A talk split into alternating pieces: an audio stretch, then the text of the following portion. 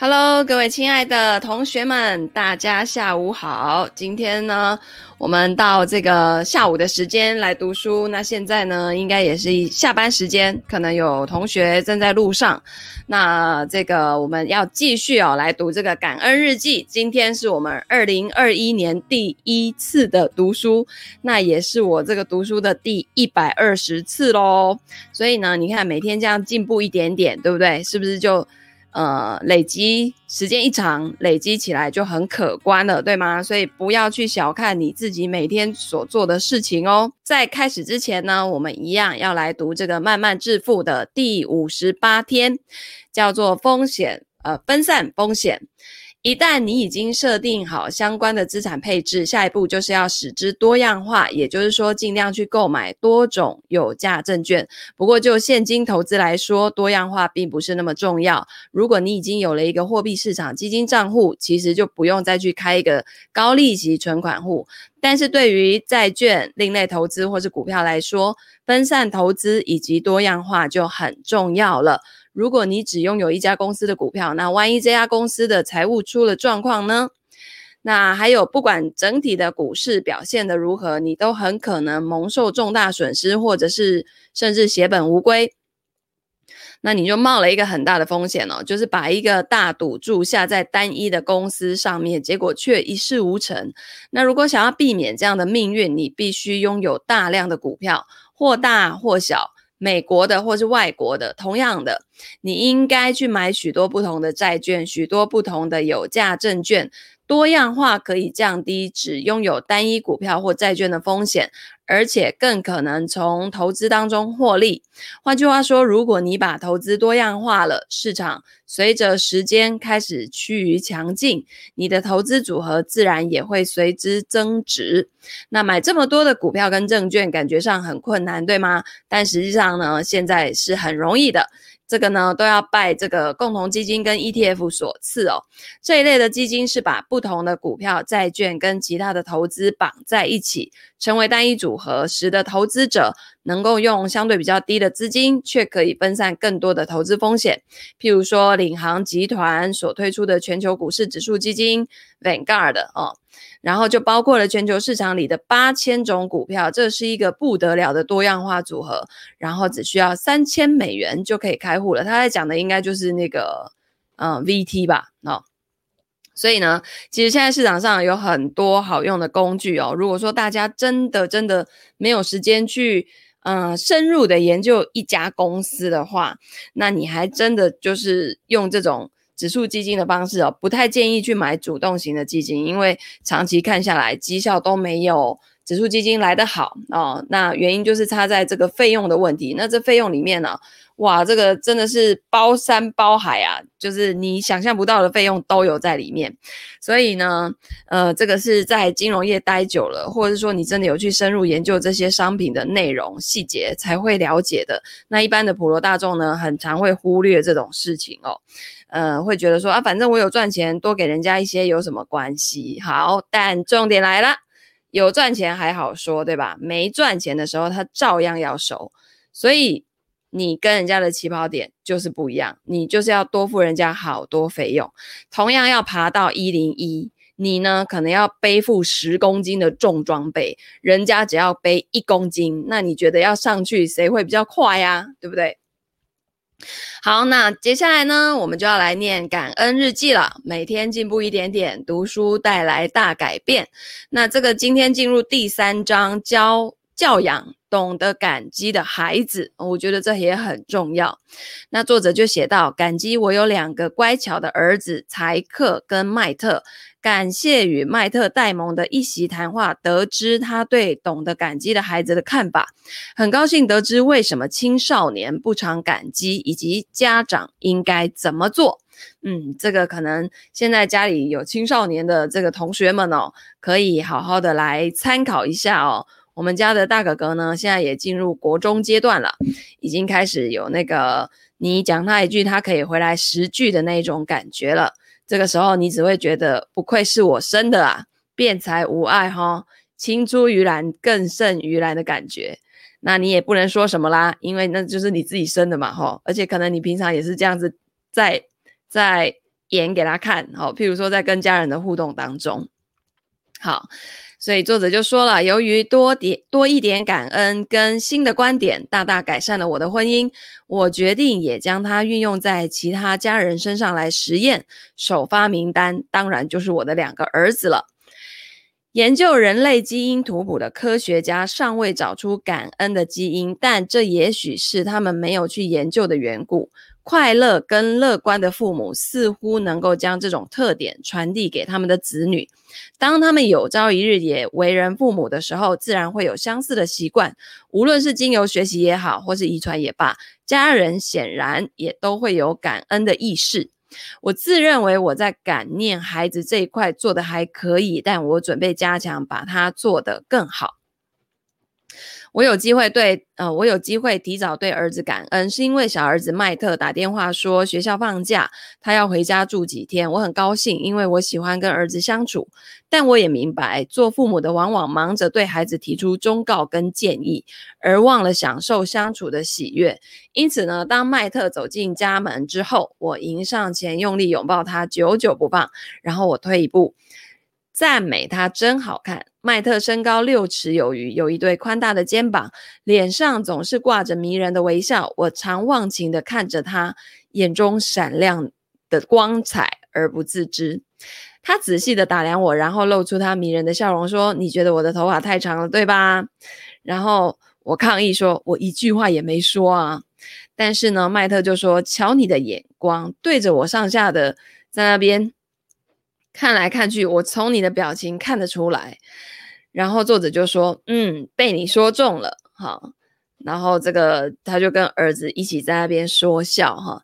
那他说儿子很有同情心，哈，同理心，聪明伶俐，想必 EQ 指数也破表。既然他有本事读出我的表情，我就必须真心相待。我说：“你难道不能理个头，照样帅吗？”啊、当然这是重点哈、欣赏儿子不表示要虚伪的奉承他，或是赞同他的每一个选择，应该是认同他有权利做那些选择。顺便希望他能理个头。那天生的母爱总是使我忙着给孩子提供千百个他们可能需要的建议，以及如何改善他们的生活。你需要新袜子吗？我可以帮你校对那一篇论文呢、你有打电话去给呃去年暑假跟你一起打工的那个人吗？我帮你在麦片里面多加一点牛奶，好不好？呃，这些呢都是出于好意跟母爱，结果确实大家，也就是我们，呃，我跟他们都疲惫不堪。所以这一次我决定不要这么做。嗯，那接下来这两天呢，我都好整好整以暇的欣赏。这个在家晃来晃去的迷人、风趣、聪明的青年，现在我只我只数我有几颗幸运之星，不去数落他堆在电视机前面的脏碗盘。一般的家长认为对孩子有帮助的忠告，他们听起来却反而像批评。因此，我强忍着不再这么做。我发现，当我不再唠叨的时候，麦特反而越能自在地黏在我身边。他一向聪明伶俐，我们一直都很亲密。有一天，他告诉我他跟前女友的往事。说到一半，他软突然含笑地说：“我应该告诉我妈这种事吗？”啊，然后作者就说。我很高兴你愿意告诉我，我不会给你任何意见。不过我我永远支持你。那麦特把他的故事说完，然后靠过来说：“谢谢你永远支持我，妈，我很幸运有你跟爸爸。”然后呢，作者就回答他儿子说：“我们都很幸运。”嗯，这样子的对话其实还蛮棒的哦。那欣赏我们的孩子真实的一面是理所当然的，但想不到许多父母都做不到。不管什么年龄的孩子都希望得到父母的肯定，让他们得到肯定是个天大的礼物。麦特回学校之后，我跟我的朋友杰西约了一起吃午餐。四十多岁的杰西常常自称改革派律师，他辞去大公司的职务，在家带孩子，同时在许多的地方担任志工，几乎是我认识的人当中做最多志工的一个。那我告诉他，我跟麦特一起度过非常愉快的假期，他立刻为他就读大二的女儿感到忧心。杰西不喜欢他的女儿主修艺术史，因为不好找工作。那也不喜欢他跟一个西班牙人交往，万一他要嫁过去，那怎么办？很远啊。那杰西呢，老师要求他的女儿报告他的生活状况，但十九岁的女儿很不高兴，索性就不打电话回家了。然后作者就耸耸肩的说。嗯、如果我知道哈，你会批评我，我也不会打电话给你。然后杰西就自己在那边辩称说，可是那是建设性的批评啊。啊，作者就说，你认为那个叫建设性，他认为你在搞破坏，试着只只看正向的一面吧。杰西茫然地望着我，好一会儿才似乎会意过来。稍早，当我告诉他我要过为期一年的感恩生活的时候，他很认同，甚至也开始写感恩日记。但是他没有想到这个方法也可以改变他跟女儿的关系。那他就问我说：“那你有什么建议呢？”哦，我就跟他说：“你可以聊一点愉快的、鼓励的、简短的话吧，给他传一通简讯，让他知道你感激他。”哦，然后这个他朋友就有气无力的问说：“哈，你对你儿子这么做吗？”哦，所以作者就说：“对呀。”好，那我告诉杰西，他听不到女儿的消息的时候，会想念她，会想知道她的生活状况，但以爱为出发点的关心，最后听起来却像在生气。如同我先前所知，真正的问题不在事件上，而是杰西对于事件的反应。这个事件是什么事件呢？就是女儿不打电话这件事。啊，那杰西真正想传达的讯息是。你是我所得到最好的礼物，我很感激我的生命中有你。杰西呢，将他的手机递给我说：“你是作家，我应该要怎么写？”好，作者就说：“啊，现在又不是要写什么什么古诗词，对不对？你不需要效法什么约翰济慈，你只要让你的女儿知道你感激她，诚实的告诉她你想她，这样就好了。”啊、所以作者就在帮他在手机上迅速的打了几个字，说：“希望你有个愉快的周末，家里一切都好。我只是想念你，想抱抱你。”啊，然后呢，他就把手机还给杰西了。他朋友呢就说：“嗯，还不错。啊，当然你可以随你的意思修改，不过大致上就是这个意思了。”所以这个杰西呢就按下传送键，然后往后一靠，凝视着手机荧幕。然后作者就说：“感激不必立即回复，你是为你自己，也为他而做。”第二天呢，杰叔杰西告诉我，他的女儿当天下午要去面谈暑期的新工作，他想给他一些服装上的建议。我立刻否决，他让我感觉像在寻找联络的借口。啊、作者就说了，重点是让他知道你为他加油，哈、哦，所以呢，你就一样。去写一个简讯啊，写说祝你面试成功，我认为你是最棒的，相信他们也会认同。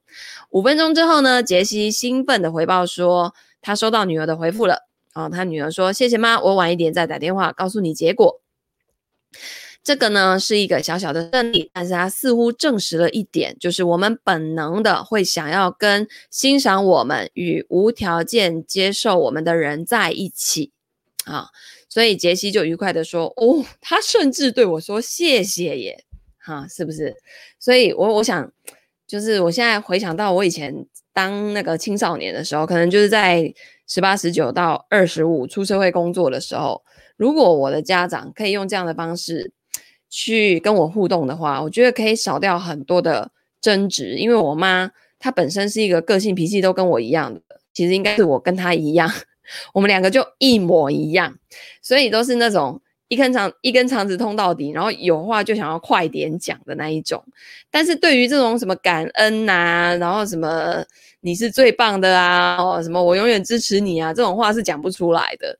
所以每次讲出去就会变成你在挑毛病，你在找茬哦，所以最后呢就会觉得很烦啊，就不想讲话哈、但是自己当了妈妈之后就发现，嗯。完全可以体会他的心情，可是呢，呃，我也因为上了很多身心灵成长的课课程嘛，去挖掘自我，呃，我就把这样子的模式想要中断在我手上，呃，就是我跟我的下一代不要再用，呃，我的上一代跟我互动的那样的方式，哦，因为它其实会造成很多的后遗症。好，那得到某个年龄的孩子的感谢是一件稀罕而快慰的事，大部分的家长都会珍惜它，这是理所当然的，但不能期待经常得到。在我做过的感恩调查当中，我发现十八岁到二十四岁的年轻人比其他任何人更少表达感激，只有三分之一表示他们时常表达感恩，三十五岁以上的超过半数。哎，我发现人哦，真的就是年纪越大会越那个叫做什么？感敬天，敬天，为神这一类的哈，年轻人就比较不得干啊这样子哈。好，而且呢，他们会着重个人利益而表达感恩，感恩，为了使别人对他们好一点而说谢谢。好，我曾经参加一项聚会，认识一群活泼的上班族母亲，发现年纪比较小的青少年也有感恩的问题。这些母亲多数都有正值青春期的孩子，当他们听说我在进行为期一年的感恩调查之后，个个都咬牙切齿、翻白眼。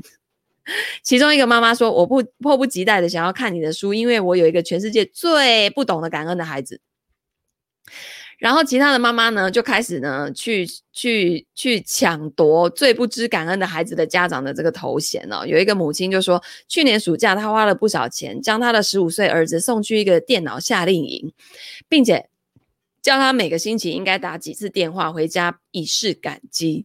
她似乎对于这个要求感到大惑不解，说：“妈啊，我要感激你什么？送孩子去夏令营不是所有的父母都应该会做的事吗？”哇这句话呢，引来不少会议的声音呢、另一个父，另一个母亲，经常开车送她打曲棍球的女儿到很远的城市去参加巡回赛。她说她不介意长途开车，但是她希望她的女儿感激她这么辛苦。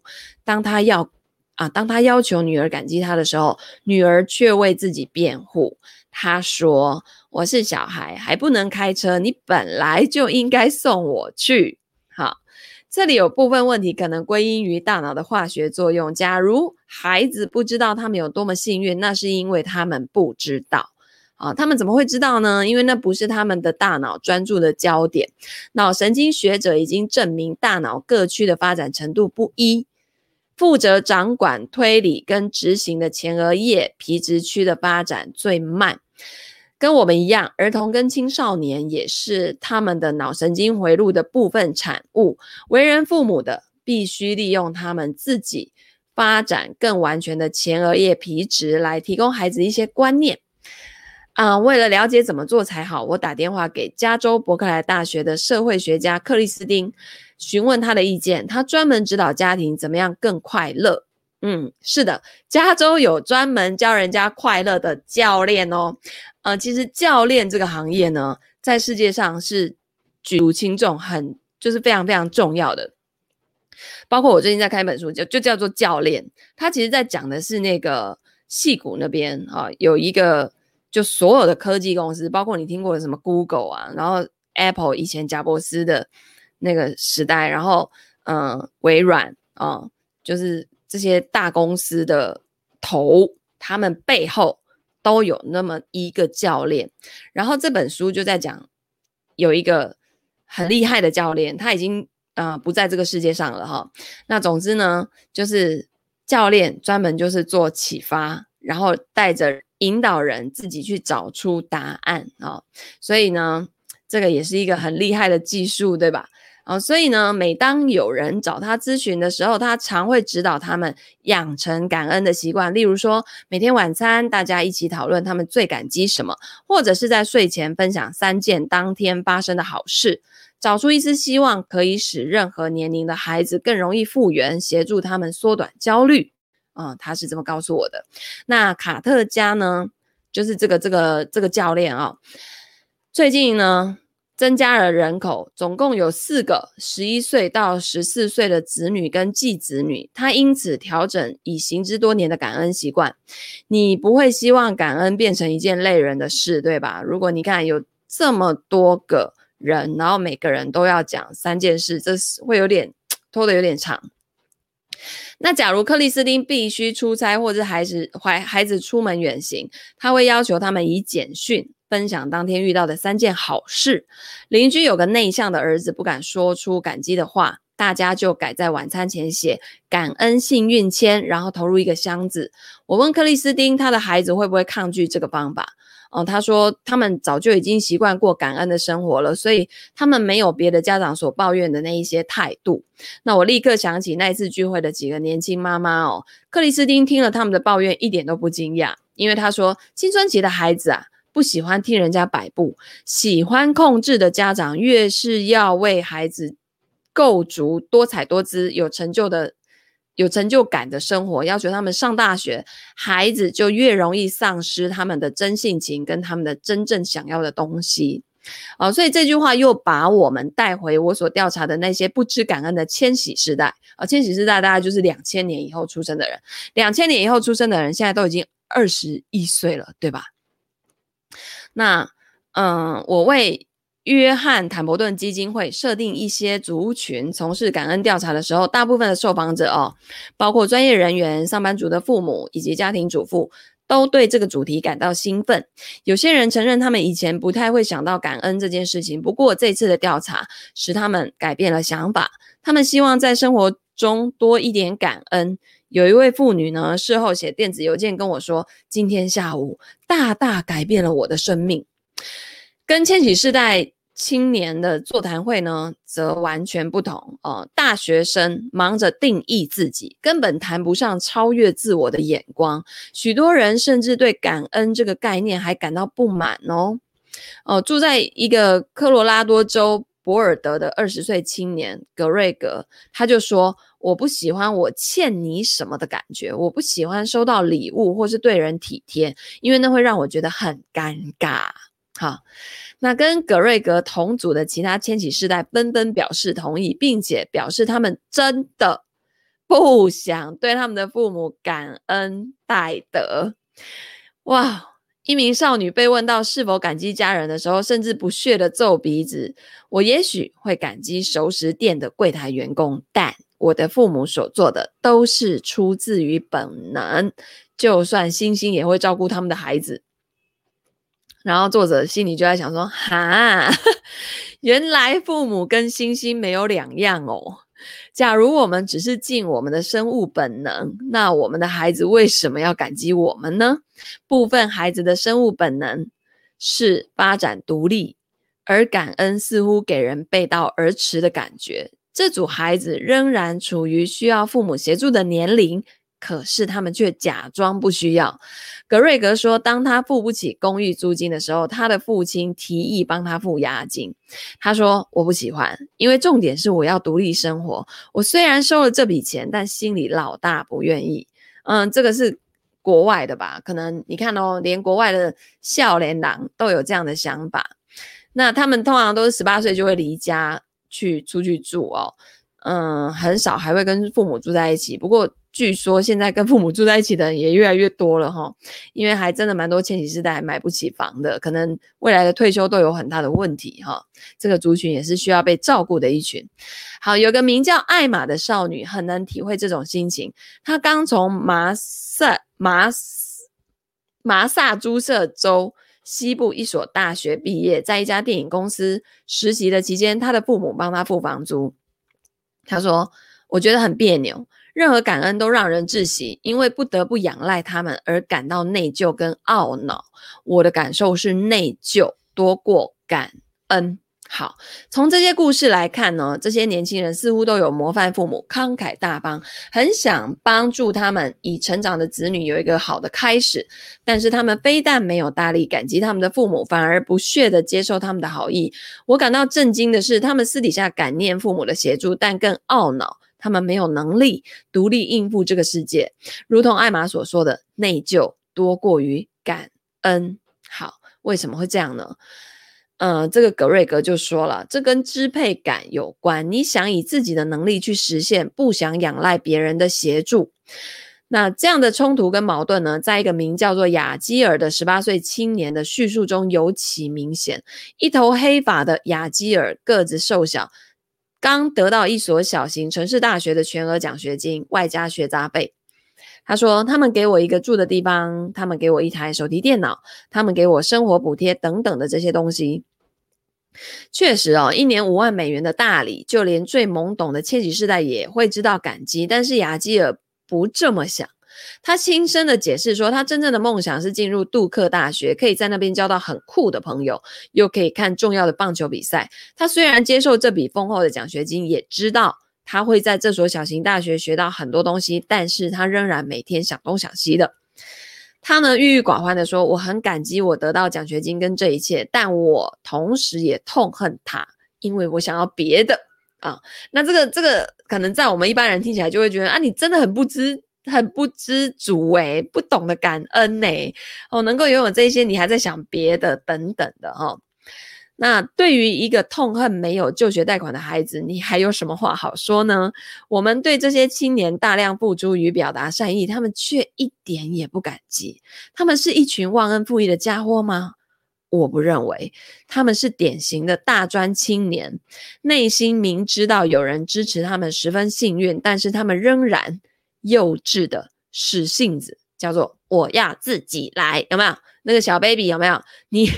他在排那个玩具，然后你叫他收，你不可以帮他收哦。你帮他收，他会生气哦。你要复原回去，让他从头开始自己收，或者说他要自己吃饭，你就不要给搞，还要喂他。虽然他自己吃的乱七八糟，可是有些小孩子在你喂他之后更气，你知道吗？他就是要自己来。OK，好。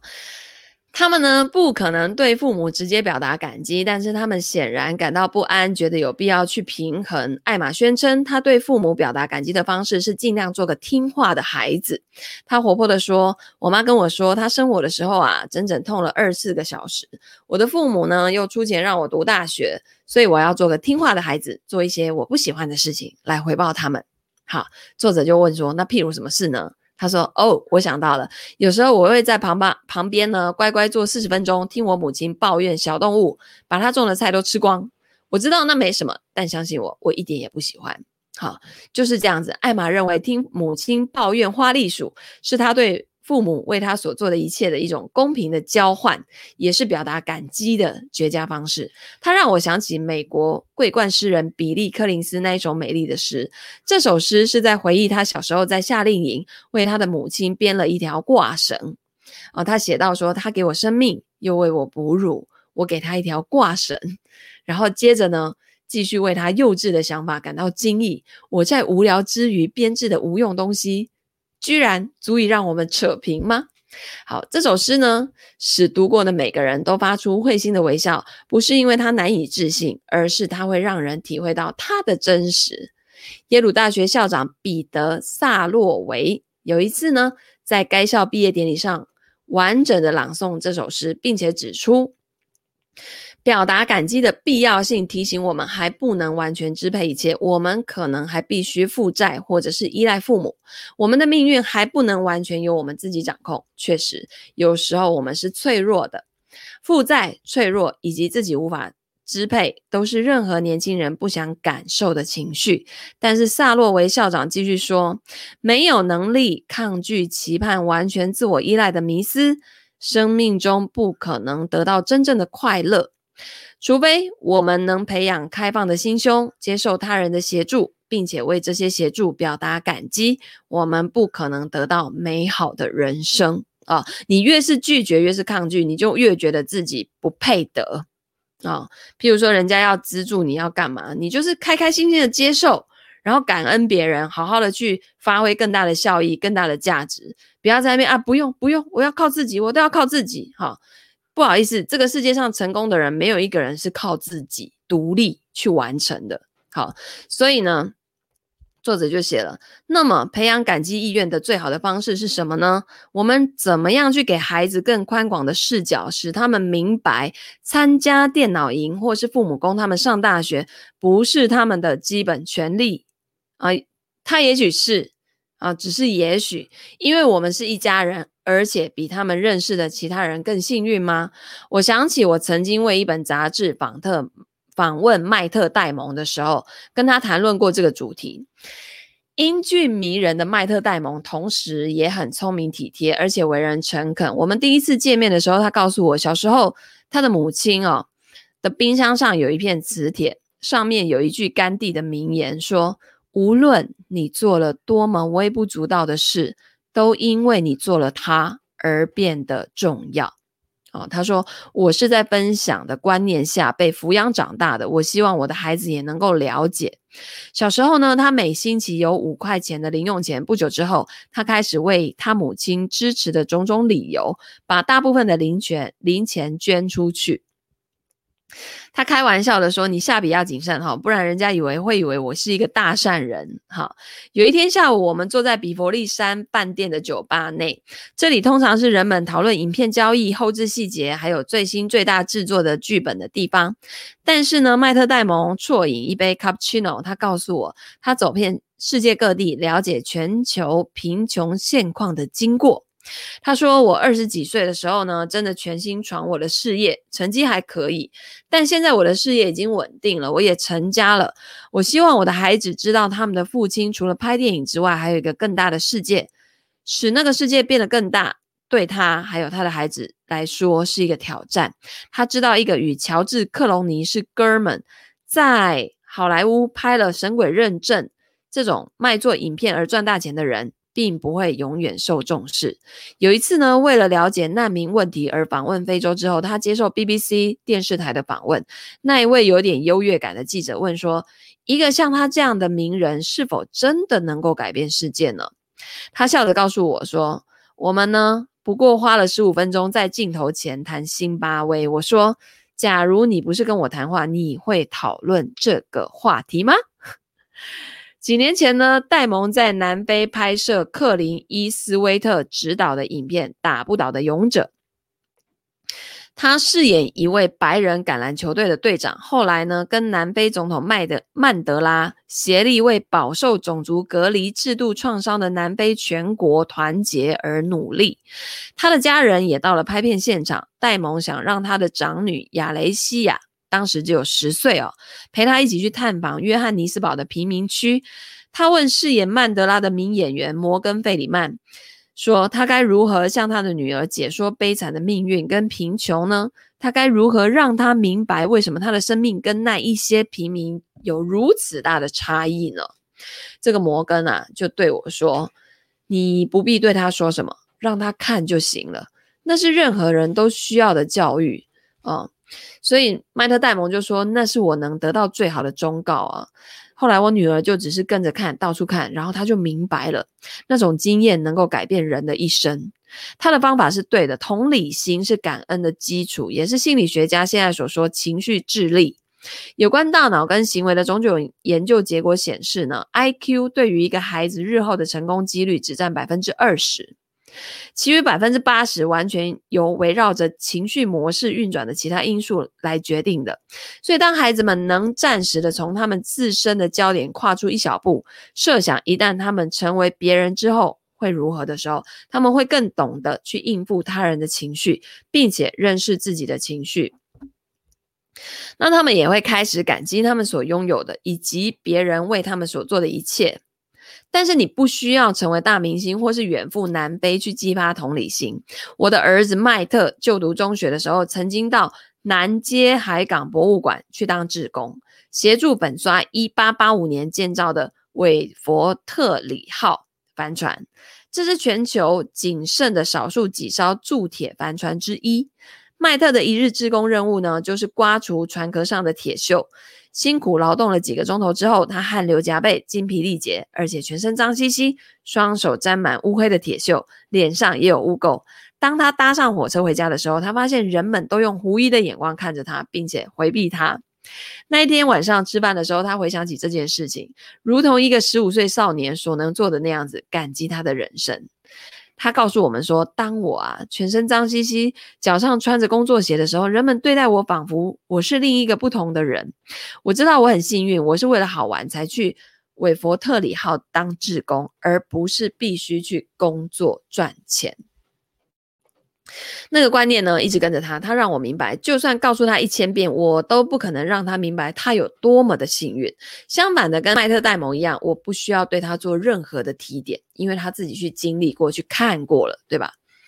好，所以呢，以宏观的角度教导感恩这种美德的价值是。英国品格及美德银溪中心的使命之一，我跟这个中心的主任呢互通电子邮件，尽管他的办公室远在伯明翰大学，他仍然答应下一次前往伦敦出差的时候跟我见面。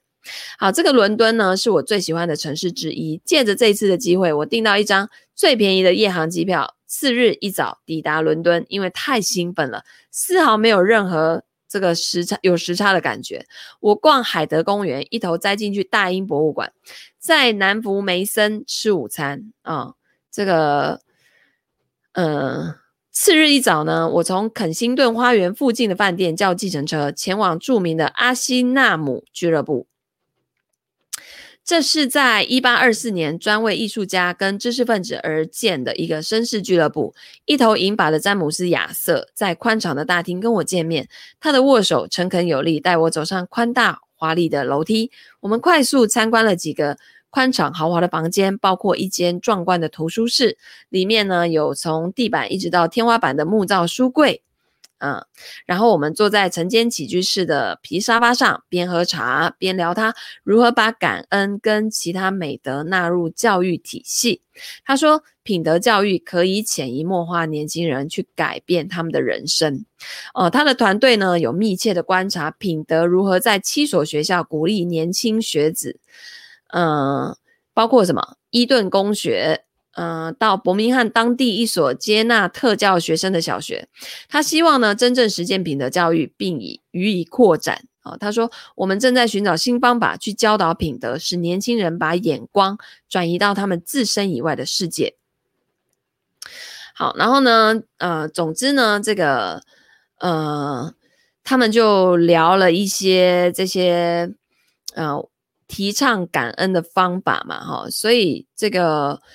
的确，当五岁大的儿童对大黄蜂表达感激的时候，这个世界就有救了。詹姆斯·亚瑟乐观地指出，鼓励。感恩有助于建立一个更宽容，然后更受欢迎的世界。我们喝第二杯茶的时候，我才得知他有极虔诚的宗教信仰。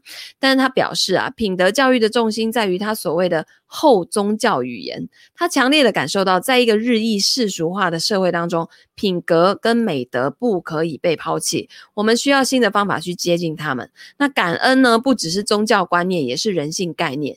教育是为了儿童的将来做准备。如果在教育中灌输能够激发善良跟慈悲的感恩观念，对孩子将来啊，不是更有帮助吗？对不对？啊，所以回到纽约之后呢，他忽然就意识到了，他个人寻求过感恩生活的层次扩大了。感恩不会在学校中取代数学跟科学，但它会产生一种牵引力。现在已经有更多的学校介入社会领域，譬如说试图阻止校园的霸凌啊，或是协助主流学童增加学习能力。那詹姆斯·亚瑟的看法是对的，这些努力呢，都在更广义的教育价值之内。我读过一则。科罗拉多州一所私立小学的报道，该校立谋将感恩来引进教室。低年级的学生上台报告什么事情让他们感激，四五年级的学生呢，则是感恩。那校长就说了，假如你教养孩子要心存感激，他们会找到成就感啊。所以学学校还没有做的，家长可以先试一试。那假如呢，我们的我们希望之。就是我们的孩子知道他们有多幸福，他们要有可以对比的依据，那这就更需要这个更宽广的世界观。好，那一些担心孩子不知感恩的妈妈们，可以在星期六早上不要带孩子去逛商场，改带他们去施食厨房当义工。这种工作也许不怎么好玩，但是对他们的未来肯定是有帮助的。或者他们也可以试用我最喜欢的办法，把救济单位需要捐助的邮件收集起来，放在一个篮子里，找一个晚上，全家坐在一起阅读这些信，啊，然后呢，由家长来设定捐助的预算，让孩子决定怎么分配。那或者是家长也可以在日常生活中去制定一种感恩的模式。我自己很少在 Instagram、Twitter，然后什么 Pinterest 这些社群网站留连，可是孩子去哪，大人就跟着去吧。何不让家中每个成员每周定期贴一张能够激起感激的照片或是讯息，不管是一个朋友、一片雪花，或是一张黄昏美景啊、呃。假如孩子们整天流连在社群网站上，那么分享经验或许也有助于大家看到。这个不一样的世界，好，所以呢，这个，嗯、我来看一下哈，他接下来怎么做呢？嗯，他呢，就是呃，到处的去找一些机构哈，比如说这些机构的嗯、头，然后去研究大家是怎么样的去把这些嗯。感恩、感激去落实在生活当中的，哈，这边呢，呃，有有写到说，这个进化生物学家研究过互惠原则，也就是当你对我好的时候，我也会对你好。哦，所以我们因此成为合作性的物种。那互惠是最简单的感恩形式，许多研究都能在动物身上发现这种结果。他们比较可能跟曾经协助过他们的同类。一起互相理毛或是分享食物。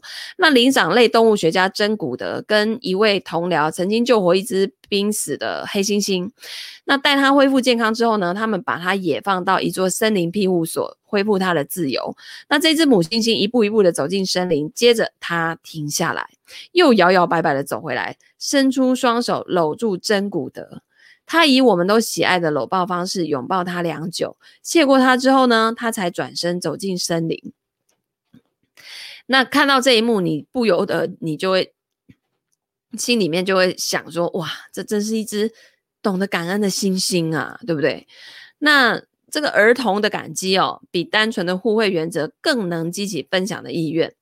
感激得到小礼物的儿童会跟其他的儿童分享水果糖，这不只是回报或是义务，或许正因为这样子，才在进化链上将我们撞出比星星高一点的等级。好，什么感恩超越你帮我烧背啊，我帮你烧背的二分法，创造出更宽广的可能性网络。哦，所以呢，这真的很酷，对不对？好，那。这个后来呢，他们又希望接下来能观察感恩如何在儿童跟成人身上形成自我延续的善行循环。一个感恩的孩子为下一个孩子服务，这个孩子再为下一个服务，最后最后，至少在理论上哦，这个善行又会回到第一个孩子身上。那在不怎么正向的那一边呢，他们就发现那些认为得到礼物是理所当然的小孩，毫无感恩的心态。啊、那我对这个观察结果很感兴趣，就问态度能为部分青少年的行为做解释吗？他们就说，嗯，问得好，青少年有一种与感恩相抗衡的权利感。假如他们认定父母或是社会或这个世界有义务供给他们所想要的东西，父母只好尽他们的义务，那不是一种形成感恩性格的心态。所以呢，作者就因为访问了这样子的很多在做研究的人哦，他就突然想到，开始想到说，我从不知感恩的儿童到青少年到千禧世代身上所看到的问题，也许真的是义务跟感恩的问题。我们都不同意把孩子送去夏令营，或是买开开丝米羊毛衣给他们，是为了尽我们的义务。但是呢，假如这个孩子认为这是一种交换关系，那么我认识的那几那几个希望孩子感激他开车送他去参加曲棍球赛，或是送孩子去电脑夏令营的妈妈们，或许有必要退一步想：我们在成长过程当中，有谁真的意识到我们的父母为了我们做了多少？我的父亲出身贫寒，独立奋斗，好不容易才读完波士顿大学，他很自豪地得到教育，但却因为没有钱参加毕业舞会而深感痛切，因此他可以找一个可以在当天的舞会现场柜台工作的机会，卖票给他那些富有的同学，眼巴巴看着他们从身边经过下去跳舞，是他一辈子都不能够忘怀的痛苦。时隔三十年，这件事情呢，令仍然让他锥心刺痛啊！我是在就读大学的时候，父亲才告诉我这件往事。啊、嗯，而且就是他吧，跟他讲这件事情的时候，距离他的毕业舞会只有七天。那个时候呢，我才恍然的醒悟，父亲为我们几个手足支付全额的学杂费，是一件多么天大的恩德啊！有感于父亲的牺牲，我豪气的问，是否能想出一个办法，好让我有能力的时候尽快还他这笔学费啊、那他的爸爸就说，最好的回报就是对对你自己的孩子做同样的事情，而不是还钱。好，那作者就说了，他当时呢还不能充分的体会这句话，但是现在他可以对他的两个孩子要求同样的感恩方式了。所以这这么做呢，也呼应了这些研究人员所设定的品德目标，叫做什么？感恩是建立一个更善美的世界所需的一步。好，而且呢，最好可能还是请家长自己以身作则哦，在计划未来跟享受现在两者之间找出一个平衡点。但我们往往拙于此道。我的大儿子柴克从小就很能干了，有时候做父母的最好的教养方式就是退一步欣赏他的表现。但是当时当他就读这个高中三年级的时候，他发现他遇到的每一个成人都在问他要申请哪个地方的大学。啊、哦，他当时就抱怨说，仿佛我在这里所做的一切都不算一回事一样哦。嗯、所以进了大学呢，同一批人又来问他了，对将来的事业有什么计划吗？啊、哦，诶，他修的那些课啊，那些教授，还有他在物理实验室所做的这些很酷的实验，都不算是一回事吗？但是柴克本能的知道要为他成长中的每一刻感恩。他在这个耶鲁一年级的时候，跟另外三个学生一起住在一间小套房，房间小到他必须要爬过几个床铺才可以到他的书桌。但是他们的寝室位于旧校区的一栋宿舍里面，那是一八八零年代末期仿牛津跟剑桥大学校舍新建的一个典雅的四合院。有一天我去看他，我们站在玄关，这时候教堂的钟声大作，阳光照耀着这座百年历史建筑，我暗自的怀疑。一个十八岁的孩子懂得欣赏这种景致吗？但我还没来得及开口，柴克已经对四周的环境比了一下，然后请我站定，不要动。他跟我说：“我每天早晨一踏出门，都会停下来看看四周，感激我能住在这里。我想我再也找不到像这样的地方了。我不想把它看成理所当然的事情。”哇哦，他能不在意房间狭窄拥挤，而且乐意的去感受这栋古老建筑的魅力，这一点让我感到很惊讶。身为家长，我们可以感激，也可以教导孩子感激，协助孩子重新去架构他们的经验，让他们了解这个更宽广的世界是上天的恩赐，然后再去了解青少年不肯表达感激的心态。将有助于家长跟孩子解决那些不愉快的困扰。我很乐意为柴克的感恩观念邀功，吹嘘自己平时对他灌输了很多的观念，但事实上这都是他自己的想法。我每次想到我的两个孩子，心中就有无限的感激，并且感激我能够从他们身上学到这么多。不过最基本的还是。教养懂得感激的孩子，并且为你的孩子而心存感激，你也要谢谢你的孩子啊，对不对？孩子也教会我们很多很多的事情。我们呢，都是每个人几乎都不是准备好才来当爸妈的，是生了孩子之后才一边学习如何当父母的，对吗？好，所以第三章呢，作者呢就要来跟大家讲几个呃小秘诀了啊。没有能力抗拒期盼完全自我依赖的迷思，生命中不可能得到真正的快乐。除非我们能够培养开放的心胸，去接触、接受他人的协助，并且为这些协助表达感激，否则我们是不可能得到美好的人生的，对吗？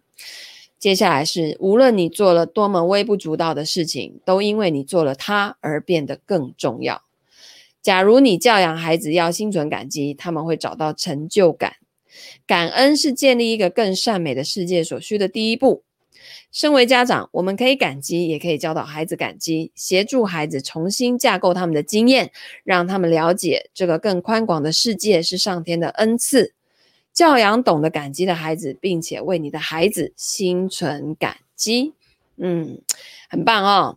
就是这这感觉，就是你丢出去的能量，总有一天会回到自己的身上嘛。好，好，所以呢，呃，明天我们就要来读第四章了。怨言止步，感激，感激，感激，停止抱怨，感谢，无论天气多寒冷，也能欣赏它。感激，发现正向思考可以改变我的心情。呃，这个抱怨真的也是一个很恐怖的能量哦。然后你会发现哦，你每天就是在练习这些抱怨，练习这些焦虑，练习每天就是。耳提面命，嘴巴讲的，心里想的，都是都是这些东西。然后呢，你就会吸引来更多的抱怨跟焦虑出现在你的人生当中哦。所以要很小心你的每一个小念头。OK，好的。那同学，如果今天呢，你很有启发的话，欢迎按赞、留言、分享、转发给你希望这个。跟我们一起来读书的朋友哦，然后书里面的这些方法呢，可能你也可以去落实在你的生活中。诶，可能从今天开始，在睡前呢，我们全家就躺在床上，然后呢，就因为我们的孩子睡觉之前都会说“爸比妈咪来抱抱”，然后有时候我就在忙，我觉得很烦，你知道吗？但是我觉得呢，从今天开始不可以这样子哈，就是诶，全家呢去躺在那边，每人讲三件今天发生的好事，然后他们睡着，就是我就是当做这样是一个晚安的仪式，好，完了以后呢，我们就可以大人出来继续做自己的事情，小孩子就。睡觉去了，OK，好的。那如果你喜欢的话呢，欢迎按赞、留言、分享、转发给你身边所有喜欢读书的朋友。那我们就下次见啦，拜拜。